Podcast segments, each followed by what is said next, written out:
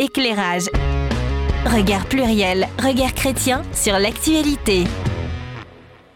Aujourd'hui, pour notre dernier épisode de l'année. Ah bah, ah bah non, c'est pas le dernier épisode de l'année. Oui, C'est le premier épisode de l'année et j'en profite au nom de toute l'équipe euh, pour apporter nos excuses parce que vous deviez avoir un épisode euh, fin, fin de l'année, effectivement, euh, mi-décembre, mais qui a été complètement euh, squeezé euh, par une maladie départ et puis aussi parce que c'était le jour du grand verglas. Voilà, on a glissé dessus. On a glissé sur le grand verglas, voilà, donc du coup, euh, on a dû euh, au dernier moment annuler cet enregistrement. Donc c'est bien le premier épisode de l'année et pour ce premier épisode de l'année, ce n'est pas une surprise du chef, mais trois surprises du chef. Le principe, le principe est simple.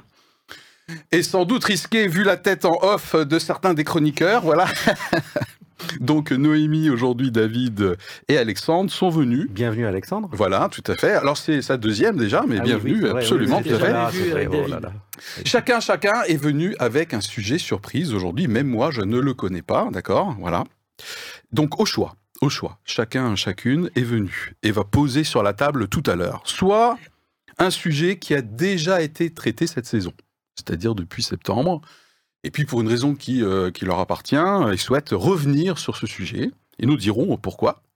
Soit ils vont prendre un sujet qui n'a pas été traité pour l'instant et ils le regrettent et ils aimeraient euh, combler ce manque euh, aujourd'hui.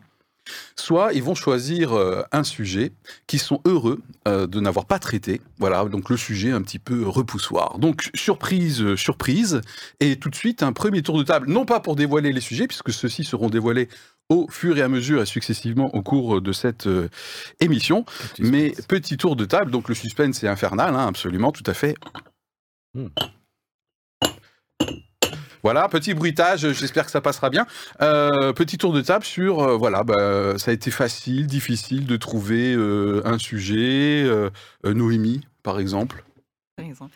Euh, non, moi je me suis un peu pris la tête et puis au Ah, quand même. final, ouais, enfin j'avais pas d'idée spécialement, mais au final j'ai vu un truc qui m'irritait assez euh, en ce moment, donc euh, bon, voilà.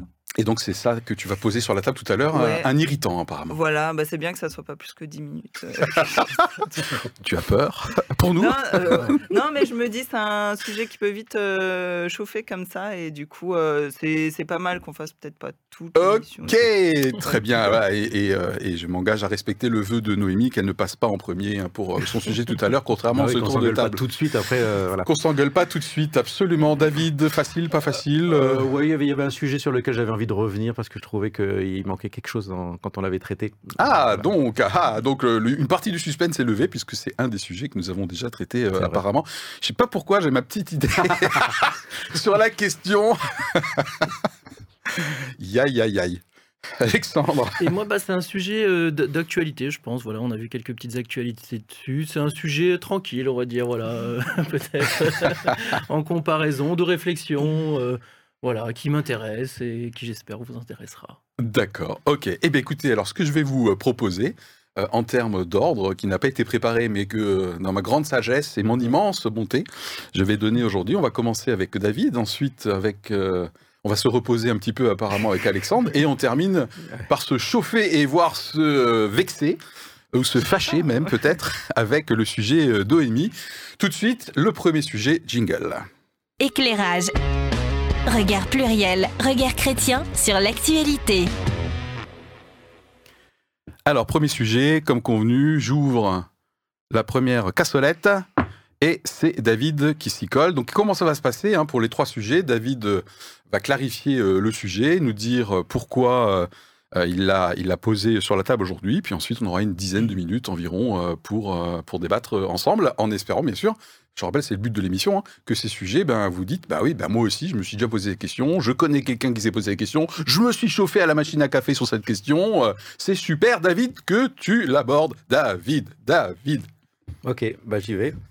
Euh, donc le sujet sur lequel je voulais revenir, effectivement, je pense que tu as bien deviné, Philippe, c'est euh, le sujet de l'écologie radicale. Ah, même moi j'avais deviné. Euh, voilà, où on, on avait disserté la, dernière fois sur ben, qu'est-ce qui est bien de faire ou pas, est-ce que la violence physique est justifiée quand il s'agit de, de militer pour l'écologie et tout ça? Et donc on avait parlé un peu de l'écologie profonde. Et j'avais envie de revenir parce qu'il y avait quand même quelque chose qui... Pourquoi est-ce que ces mobilisations mobilisation s'était faite et sur quel sujet. Je crois que ça s'était pas clair et finalement, on voit euh, finalement la réaction militante et les protestations. Et finalement, j'ai l'impression qu'on n'est pas, on n'a pas vraiment abordé pourquoi il y avait eu ces protestations-là. Et euh, j'avais, euh, j'avais eu dans ma confession le- le- le- la réflexion que face à l'écologie radicale, il y avait le cynisme radical qui était un peu cette façon de dire mais bon, voilà, ils sont bien rigolos ces gens-là, mais en fait on, on prend ça vraiment à la légère. Et je trouve que la déclaration de, de Emmanuel Macron pour les vœux de, de, de cette année était assez marquant sur le, au niveau du cynisme radical en disant qu'on ne pouvait pas prévoir le réchauffement Mm. climatique. Ça, ça a fait bousquer. Et je trouve que c'est voilà, c'est euh, dans la dans la dans le, le petit cochon du cynisme radical, c'est quand même pas mal comme euh, euh, comme punchline. Euh, oui, je voulais revenir sur les deux sujets qui avaient provoqué un peu ces manifestations et qui avaient un peu mis facilement l'étiquette d'écoterrorisme. D'une part, le fait que l'on projette de la soupe ou de la confiture ou quoi que ce soit sur la vitre de protection des, des peintures. J'ai l'impression qu'en fait, on a on n'est pas tous au courant pourquoi et qui sont ces gens-là euh, du collectif Stop Oil qui ont fait ça et pourquoi ils l'ont fait à ce moment-là?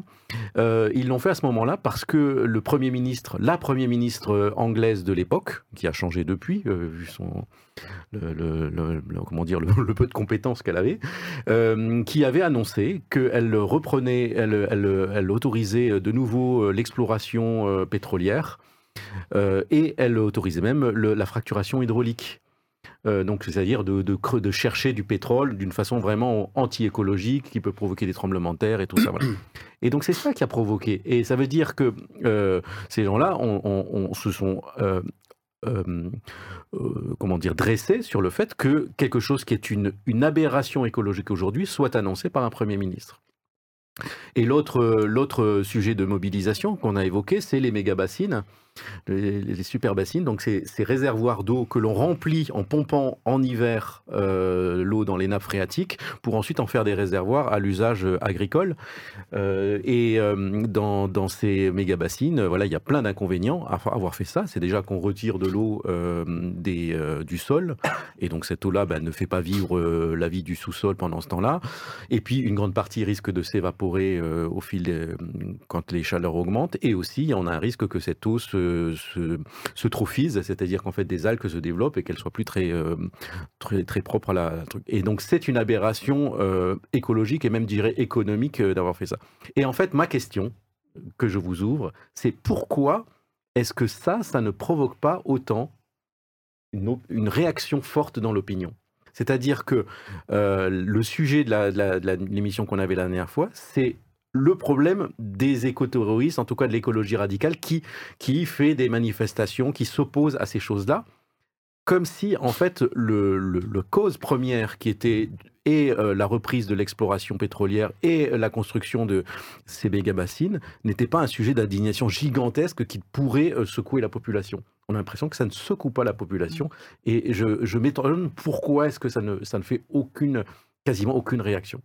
Ok, alors je vais essayer de reformuler ce premier euh, sujet. David euh, revient en nous posant la question, hein, qui est une bonne question. Pourquoi apparemment euh, nous, alors je sais pas, nous, globalement l'humanité, s'indigne plus des réactions suite à des actions militantes, plus ou moins non violentes d'ailleurs, alors que les faits générateurs de ces actions, euh, potentiellement radicales ou profondes, mais pas toujours, hein, eh bien, euh, auraient de quoi choquer en elles-mêmes. C'est bien ce que tu nous dis, euh, David. Ouais. Mais pourquoi on s'indigne pas euh, des différents exemples concrets que tu as donnés, hein, la, fracture hydraulique, euh, les méga-bassines, et par contre on s'indigne après euh, des personnes qui pénètrent euh, potentiellement sur des champs euh, pour crever les canalisations menant à ces dites bassines.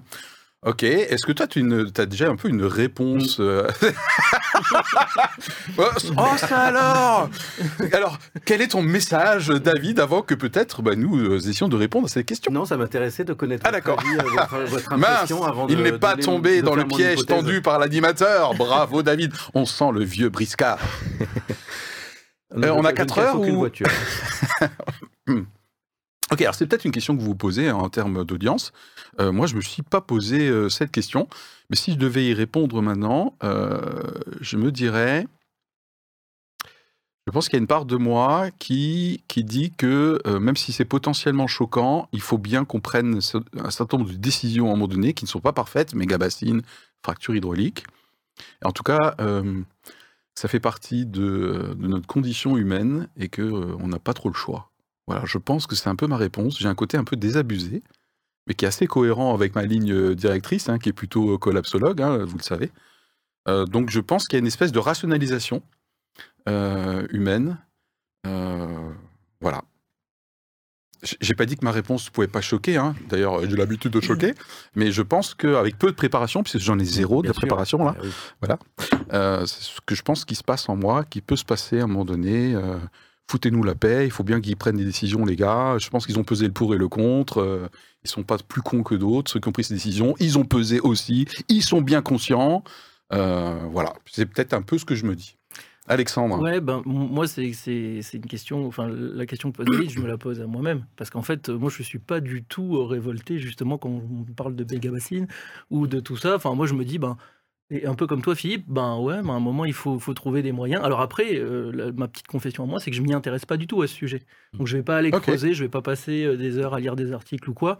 Euh, c'est pas du tout un combat que je mène. Donc, effectivement, je m'y intéresse pas. Par contre, effectivement, quand je vois des gens qui jettent de- des, des- des- quand il y a des actions chocs comme ça, bah ça on le voit dans les actus de tous les jours. Ah, ouais. Et là, du coup, que je m'y intéresse ou pas, effectivement, ça sort dans l'actu. Alors il y a peut-être aussi d'autres sujets de qu'est-ce qu'on de, de Ouais. qu'est-ce qu'on met dans les grands journaux. Ah, c'est peut-être aussi le traitement Euh, médiatique, c'est- peut-être c'est- différencié. Voilà, je suis peut-être Ah, intéressant, par le intéressant. traitement médiatique. Mais, Ouais. mais en tout cas, Ouais. voilà. Attention, le temps file assez vite. hein. En fait, juste par Il reste rapport à 5 ça, minutes. c'est c'est qu'en fait, si ces gens-là font cette chose-là, c'est pour attirer l'attention sur un problème.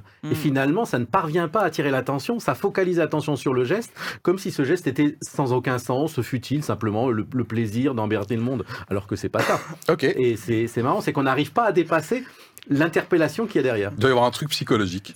Euh, Noémie? Euh, bah, je suis assez d'accord dans le sens euh, du, de les médias. Pour moi, il y a les médias qui focalisent euh, là-dessus aussi, qui disent pas pourquoi, le pourquoi du comment derrière.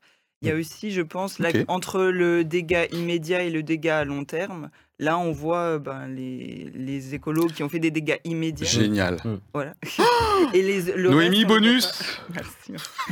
Et euh, moi, j'ai l'autre côté parce que justement, j'étais à une réunion d'agriculteurs où ils parlaient de ces méga bassines. Noémie, intéressant. Oui. Ouais, et en fait, c'était une réunion d'agriculteurs chrétiens en plus. hein. Ok. Et et, euh, il y en a qui étaient derrière les trucs des méga bassines, qui étaient chrétiens et qui disaient en fait, ils, ils n'en pouvaient plus en fait. Et en fait, du coup, c'est vrai que moi j'ai ce regard-là de dire, bah, je, je pense qu'on fait pas bien. Enfin, il y a plein de choses qu'on fait pas bien. Et de l'autre côté, ben on noie ceux qui sont déjà euh, Mhm. euh, en bas au lieu de donner des solutions. Et du coup, je me retrouve un peu dans le Mhm. truc de dire.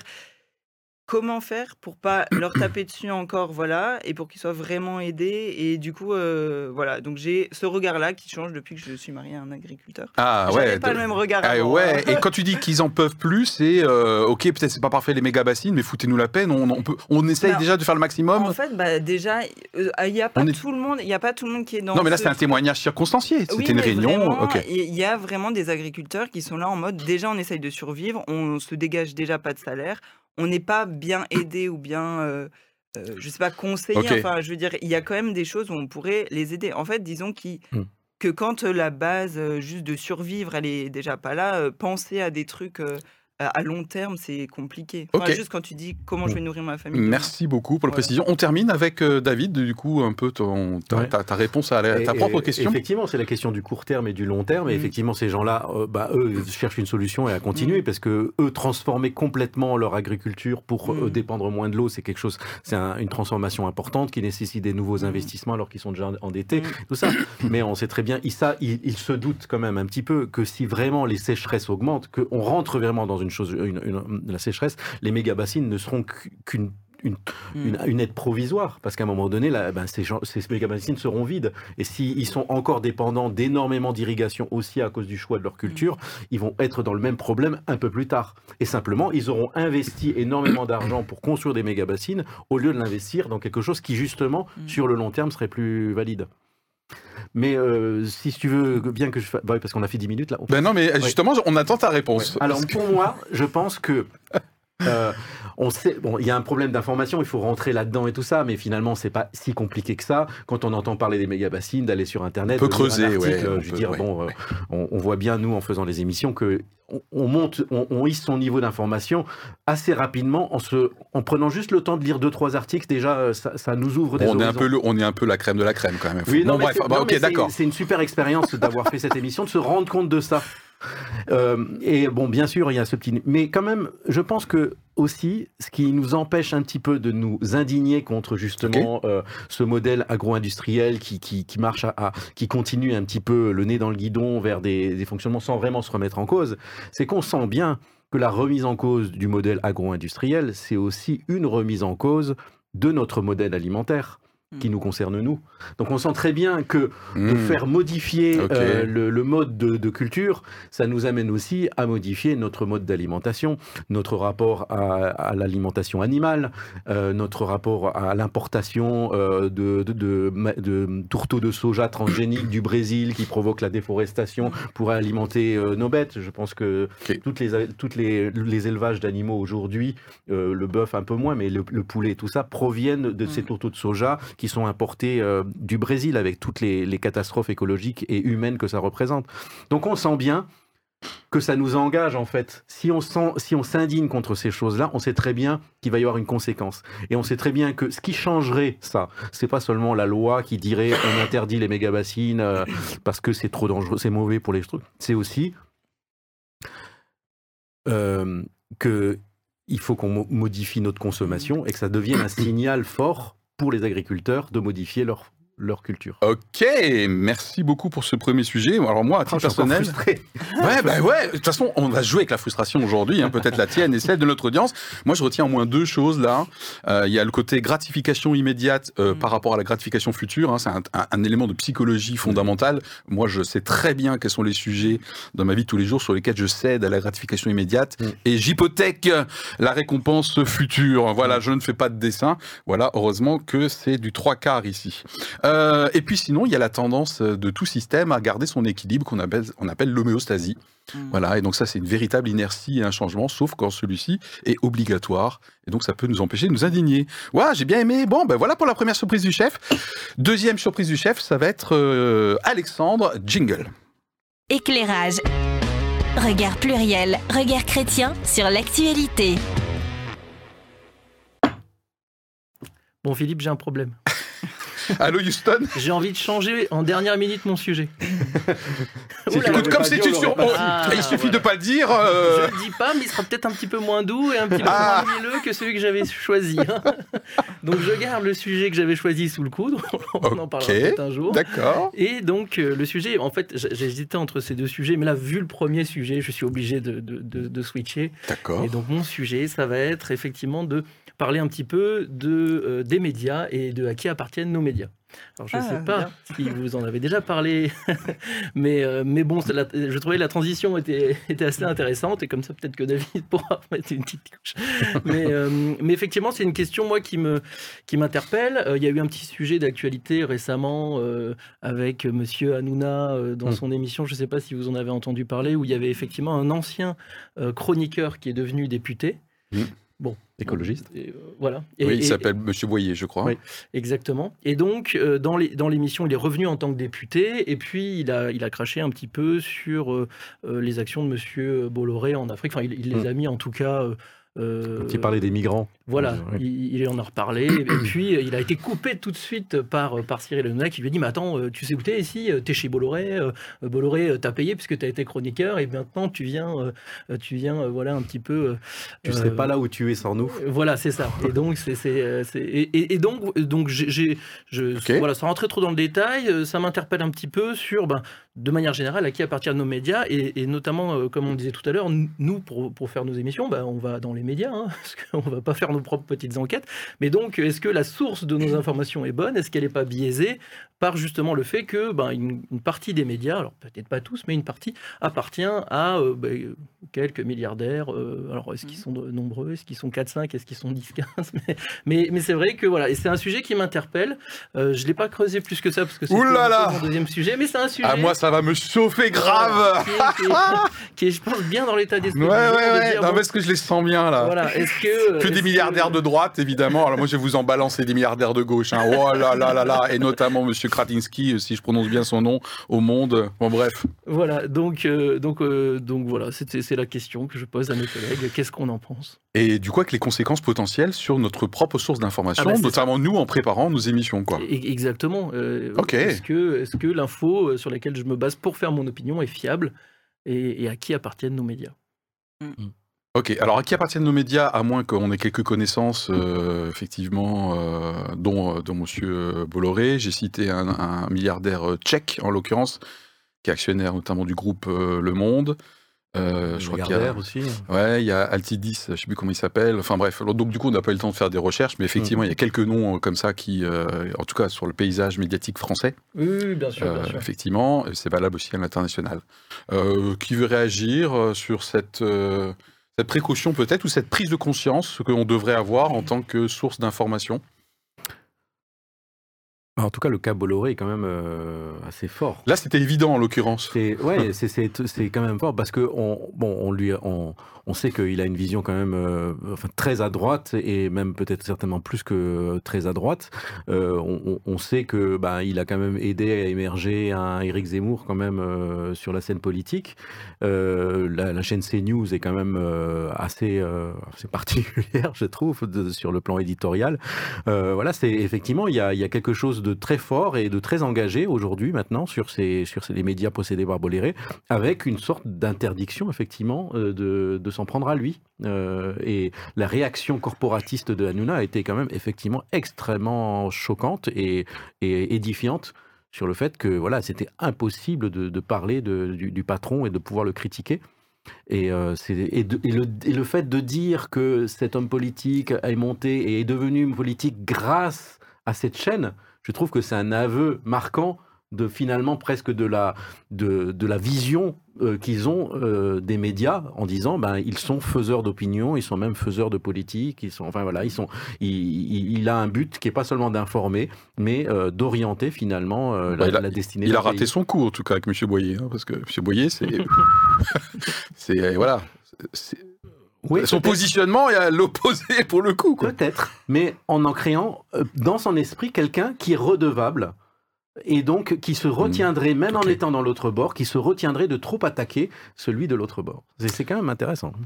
Noémie, cette histoire de à qui appartiennent nos Euh, médias, alors conséquences moi, pour je- nous. J'aurais pas osé le. Quand même, mais je suis tout à fait d'accord. Et euh, en fait, moi, ça m'a déjà dérangé de, bah, pour l'émission, quoi, de dire ah, on regarde dans les journaux que j'évite de regarder habituellement, parce que pour moi, il y a une ligne de.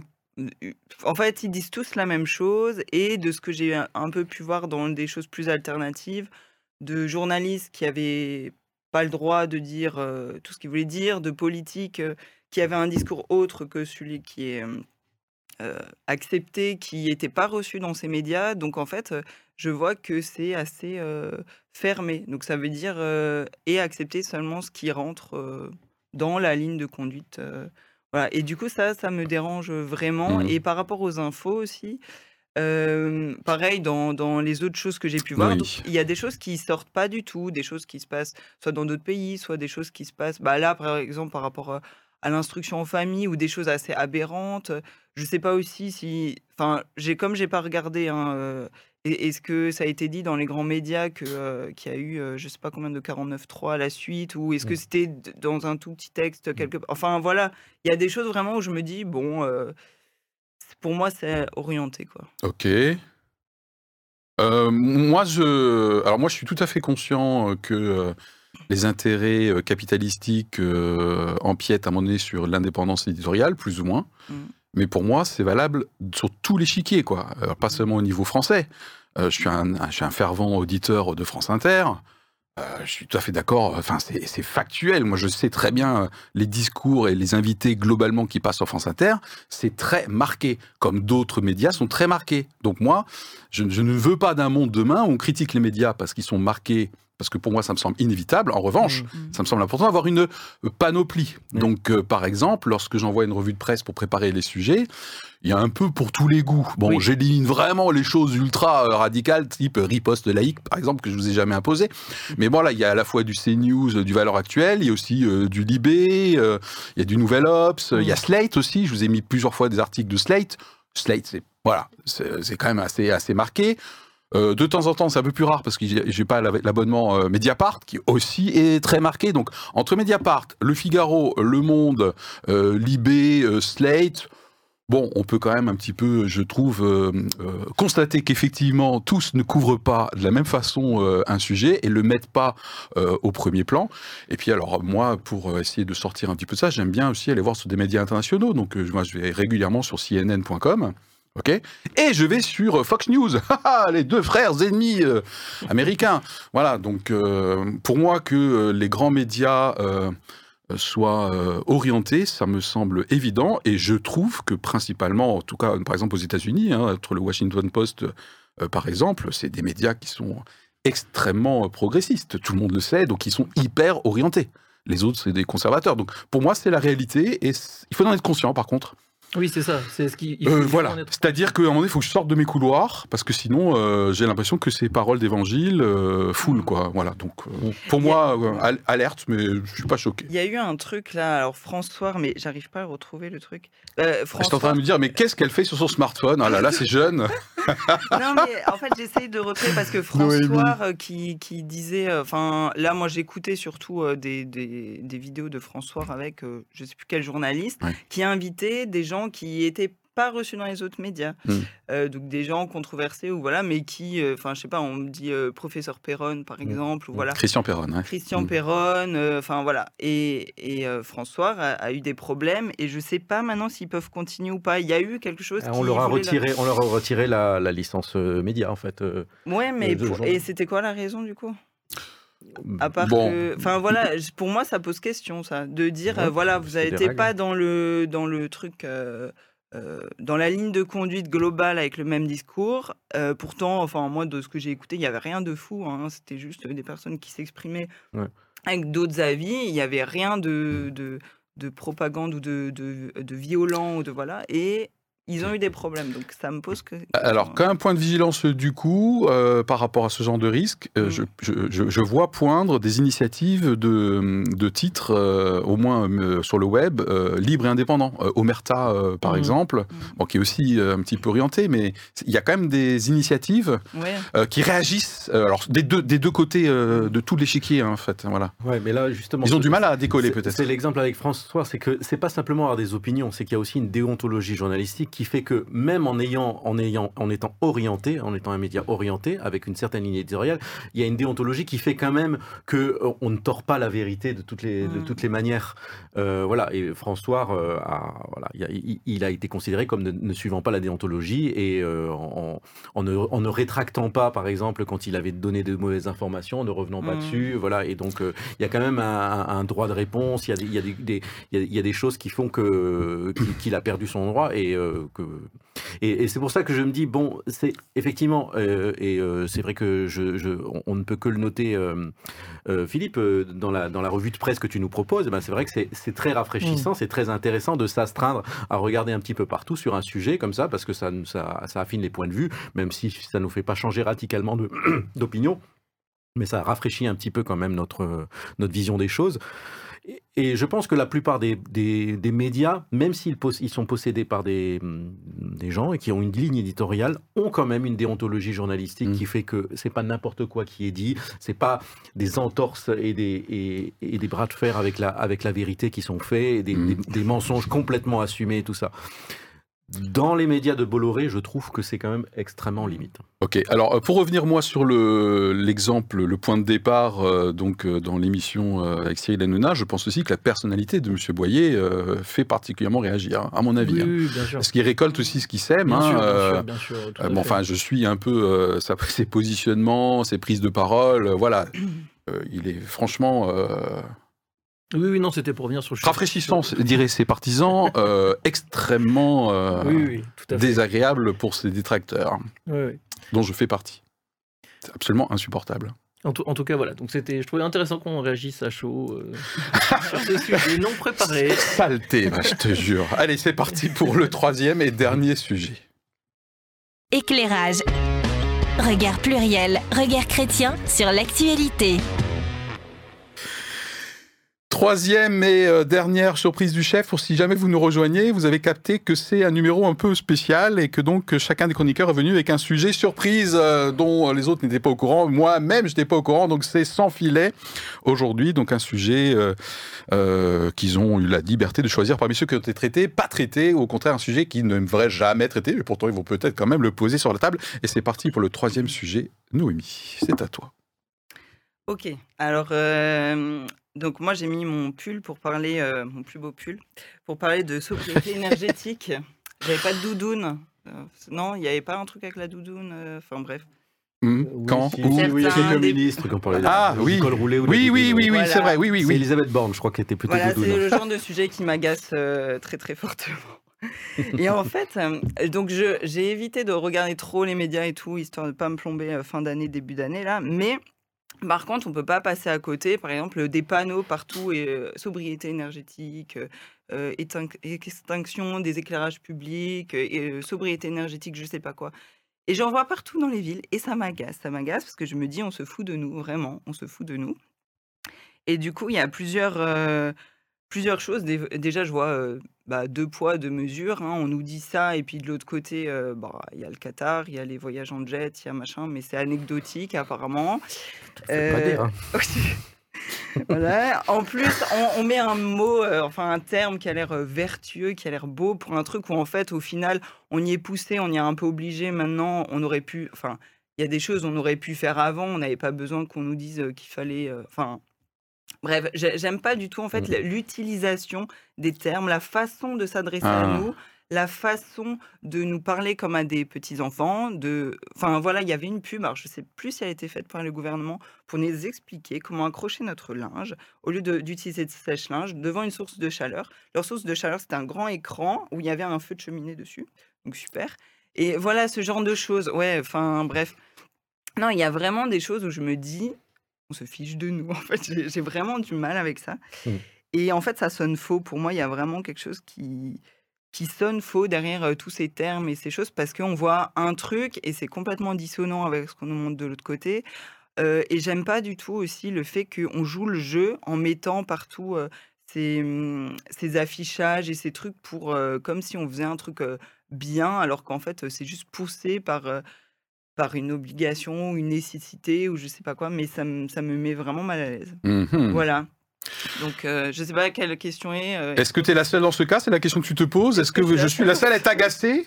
Est-ce que est-ce que on se fiche de nous? Et on se fiche de suis, nous? euh, non, Ok. non, mais ouais voilà D'accord. un peu un sujet ouais. Bon, bah, c'est c'est intéressant, d'autant plus que ce matin, euh, bah, j'ai cherché ma, une baguette euh, et puis je suis passé devant une agence bancaire dans laquelle il y avait une énorme affiche. Euh, 200 agences euh, n'ont plus d'éclairage dans la vitrine de telle heure à telle heure. Deux énormes affiches. mais Voilà. ouais. Donc pour illustrer Ah, euh, effectivement. Ça l'a fait réagir. c'est épidermique, c'est incroyable. Pourquoi on est obligé de. Non, mais ça me. dire. Pourquoi Oui, pourquoi on est obligé de Ok. le dire pourquoi on est obligé de ça? Alors, David, réaction par rapport à, Bah, au euh, sujet de Noémie, Moi, je fais un peu après le lien avec euh, ce qu'on est- ce qu'on a dit avec les choses qu'on sait qu'on devrait faire et qu'on ne fait Mm. pas, et les, les- les choses à court terme et les choses à long terme. Je pense que euh, c'est peut-être c'est peut-être le signe euh, d'un de quelque chose d'un très infantile, parce que les enfants sont beaucoup plus sur le plaisir immédiat, et c'est c'est une construction mentale de se, de se dire, eh ben, on se prive d'un plaisir immédiat pour arriver à un plaisir futur ou à une satisfaction future plus grande. Euh, mais comme Philippe dit, c'est c'est une c'est un peu un, un trait psychologique euh, qui est une sorte d'économie d'énergie euh, Mm. personnelle qu'on fait, c'est-à-dire qu'on va pas se lancer dans un truc tant qu'on peut éviter de le faire. Donc peut-être que c'est un biais adaptatif Mm. euh, de, de, de l'espèce humaine. Euh, Mais voilà, on en est là. Donc moi je me dis, euh, ça a l'air un peu puéril, mais d'une certaine façon, on Mm. sait très bien qu'on a un peu besoin de voix de ce genre de béquille. Et euh, avec toutes les bonnes intentions du monde, des fois, il faut qu'on soit un peu au pied du mur ou au pied de l'affiche pour euh, Donc- se dire, ah oui, il faut donc- faire des choses. Donc on matraque le message et c'est OK, quoi. Un Bah, matraquer. Non, le terme pas, mais- matraqué est connoté. Objection. Peut-être pas, mais d'une certaine façon, on a, on a quand même constaté qu'il y a eu 10% de consommation euh, en moins euh, cette année, euh, avec toutes les, les, les, les- les corrections euh, des, des, des- des variations saisonnières de Ouais, température. on est des bons élèves. Donc il y a eu quand même un- une réaction. Alors est-ce que c'est l'effet des affiches ou est-ce que c'est l'effet euh, de fait de voir euh, qu'il y a une guerre en Ukraine et qu'on sent bien qu'il y a un Mm, problème bah, énergétique? C'est peut-être ça qui a, qui a été plus parlant Ouais. que les affiches. Moi, Ok. je pense que c'est le que- coût de l'énergie aussi. Alexandre. Bah, le coût de de l'électricité a fait, euh, je sais pas, x2, x3, x4 euh, ou x10 euh, chez certains. Donc, bah oui, ils ont réduit. Enfin, Ouais. je trouve ça aussi des fois un Bon. tout petit peu hypocrite. Bah, le gaz, euh, il est des Ouais. 5 fois moins cher qu'au mois d'août hein, euh, en ce moment. Enfin bref. Euh, Ouais, mais- les prix oui. gros, je en parle. tout hein. cas, sur Ouais, mais il n'est l'électricité. pas moins cher euh, qu'au mois de février. Bah, il est revenu au, au- prix d'un an, je crois. Ah oui? Mais en, en tout cas, je trouve que les grandes, les grandes entreprises, ben, euh, elles ont tout intérêt aujourd'hui à être euh, sobres numériquement, et à fa- bah, parce que ça coûte beaucoup plus cher. Donc bien sûr que euh, je ne sais pas quelle banque va éteindre toutes ces agences parce que ça lui coûte de l'argent. Donc ok, il y a le côté écolo, mais il y a aussi le côté euh, économique surtout. Et je Mm. pense que c'est aussi un peu le jeu Ouais. en ce moment de dire bon, on va, on va, on va se rendre super écolo et puis surtout on va faire plein d'économiques. Enfin, Ouais, Je pense c'est que la ça peut jouer. mentalité, moi, la, la le côté mentalité. opportuniste. Quoi, le côté hein. opportuniste quoi. Hmm. Et, et après, il y a- moi, il y a autre chose aussi un, un peu qui, qui Alexandre. un tout petit peu sur ce sujet-là, qui est ah, aussi ah, un tout ah. petit peu épineux, c'est euh, l'application du gouvernement. Alors c'est super de faire une application, mais ils vont nous en sortir combien quoi? Il y avait l'application Mm. euh, anti-Covid, alors il fallait tout ce qu'on ait son application pour pouvoir rentrer, enfin bon, on va pas refaire le débat. Maintenant, ils nous sortent EcoWatt pour savoir quand est-ce qu'il faut allumer la lumière ou baisser son chauffage, et demain, on aura une application, je sais pas, pour savoir quand est-ce qu'il... Sans compter les bulletins météo électric- électricité depuis quelques semaines. Voilà. hein. Non, mais bientôt, on pourra... Si, si, véridique. Oui, Non, mais- Mais oui, d'une tout à certaine, fait. façon. D'une certaine façon, si les informations qui sont données sont utiles et sont officielles et sont trucs, d'une certaine façon, ben, c'est un, c'est une source d'information, on va dire neutre, euh, c'est-à-dire euh, gouvernementale euh, sur euh, voilà où ça en est, où ça en est. D'une certaine façon, parce que c'est quand même difficile de trouver la bonne information. D'une certaine façon, si une application nous la donne, euh, Bah, il pourrait faire un site juste où on s'y réfère. Ouais, mais maintenant une application, bah, l'application anti-Covid, à un moment donné, elle était quand même intéressante pour avoir euh, des informations sur le niveau de vaccination et tout ça. C'était des chiffres officiels qu'il était difficile de trouver autrement. Ouais, mais, mais, mais c'est Mhm. justement là, le- on revient un peu sur le sujet d'avant, mais c'est le gouvernement qui donne son Ouais. baromètre et sa voix, et c'est la vérité vraie. Enfin, on- on- du coup, et, on- à un, et tout donné, à un moment donné, il y a des institutions qui sont là, Ah qui, ont, oui. qui ont accès à des, à des chiffres qui sont officiels. On va s'aimer. responsabilité- Non, mais c'est- euh, très important parce que moi, Eh je oui. trouve que euh, il faut aussi qu'on qu'on qu'on soit pas infantile dans notre rapport avec nos institutions. Parce que d'une certaine façon, si on considère que ce sont des gens qui sont en train de nous manipuler et de nous raconter n'importe quoi et nous emmener où ce qu'ils veulent, bon, bien sûr, il y a les effets d'affichage, mais en même temps, il y a quand même des, des services d'État qui ont accès à des chiffres officiels, qui sont faits par des fonctionnaires d'État. Et moi, je trouve que c'est, ça fait partie de la mission du service public de les rendre accessibles d'une façon claire et, et régulière et lisible pour tout le monde. Euh, Mm. le- L'open data, c'est-à-dire vraiment de rendre public des chiffres. Et s'il y a des informations utiles sur la gestion de la sobriété, des, des décrochages et tout ça, moi, ça me, moi, je, je, je, je vais pas critiquer le fait que le gouvernement, les services de l'État mettent en œuvre une, une fourniture d'informations. Voilà, ce qui est complètement différent de ce que tu dis, ce que tu Mm. dénonces, c'est dire des campagnes un petit peu, euh, un petit peu débilettes sur, euh, sur, voilà, faites attention, mettez un pied Mais et tout ça. Tu vois, par- juste par rapport au gouvernement, je voulais revenir à un truc. J'ai eu l'impression Oui, que c'était le même truc que Covid, le même Mm. scénario, dans le genre. Non, il n'y a aucun problème, il n'y a aucun problème. Pendant... Et d'un coup, ah, il y a vraiment un gros problème, maintenant il faut. Et, et Mm. ça, il ne pouvait pas dire qu'il ne le voyait pas. Donc pour moi, il y a Ah si, euh, Macron a dit qu'on pouvait, on pouvait pas prévoir le réchauffement Non climatique. mais, non mais alors ça, ça c'est un mensonge. Enfin, je, je sais Ça, pas. ça. Non mais voilà, donc euh, pour moi, ça- à partir de là, c'est difficile de faire confiance. Enfin, Ouais. tu vois, de dire, euh, on- ouais, Il y a ça moyen- nous tombe dessus comme ça. Ouais, il y a un truc qui me plaît en tout cas là-dedans, c'est la campagne euh, je j'éteins, je baisse, je Oh décale. là. Euh, en tout cas, il y a le spot. Et ben justement, le spot, euh, je sais pas si c'est une personne célèbre, mais en tout cas, moi qui suis, je suis un ancien publicitaire, hein, je suis un ancien chef de pub, j'ai adoré euh, la manière de faire passer le message, Ah avec effectivement, Je voilà. Donc, je vois qu'on n'a pas les mêmes goûts. On n'a pas les mêmes goûts. Alors, donc, non, mais j'ai apprécié l'objet publicitaire et j'adore le côté mantra. Avec, Mm. je trouve, c'est vachement bien fait ça. Ah, ouais. Ah, c'est vachement Bah bien fait. ça reste dans la tête. Ça reste dans la tête. C'est mon côté publicitaire. Après, moi, je suis extrêmement agacé aussi, mais sur tous Mm. les sujets, parce que moi, je vois venir, gros comme une maison, le crédit social. Je, Mm. je le sais. C'est évident. Demain, il y a les bons, les mauvais citoyens pour des raisons impératives euh, de, de sauvetage. C'est déjà le cas dans les discours. Il faut, sur des Mm. sujets très différents. hein. Il faut que tu sois inclusif, il faut que tu sois ceci, il faut que tu sois cela. Demain, il faut que tu fasses Mm. gaffe. Tu roules pas en 4x4 et tu fais ceci et tu manges pas et tu manges pas de la viande encore. C'est pas possible. Non, mais c'est pas sérieux, quoi. Voilà. Donc, jusqu'où on est prêt à aller demain pour sauver le monde? Eh bien, pour moi, c'est on va à la chinoise, clairement. Mm. Donc, en termes de crédit social. Et c'est pour ça que tu réagis peut-être aussi au niveau côté application, parce que demain, voilà. Mais ça, c'est, c'est, c'est, je, je- je- c'est mon explication pourquoi ça m'agace aussi, au-delà d'apprécier Mm. l'objet publicitaire, que je trouve vraiment réussi, quoi. Voilà. Est-ce qu'on a épuisé le sujet? Je rappelle que le sujet de Noémie, c'était est-ce que je suis la seule à être agacée agacée euh, Bah voilà, une source de, de chauffage euh, Gratuite. renouvelable peut-être. Alors après, peut-être qu'émotionnellement, ça... voilà, on s'approche, je crois, de la fin euh, de l'émission. Euh, Tout le monde a eu un sujet à peu près avec 10 minutes. hein. Je, je prenais un petit peu mon, mon chrono. Euh, J'aimerais proposer de, terminer avec un, tour de table final. Donc je referme ma troisième euh, cassolette. Voilà. Comment vous avez vécu euh, cette... cette version rétrospective, perspective, un petit peu originale, puisque je rappelle que nous avons testé cette formule aujourd'hui, puis vous pouvez nous dire bah, ce que vous en avez pensé, évidemment, en commentaire. Peut-être que ça peut nous donner des idées par la suite.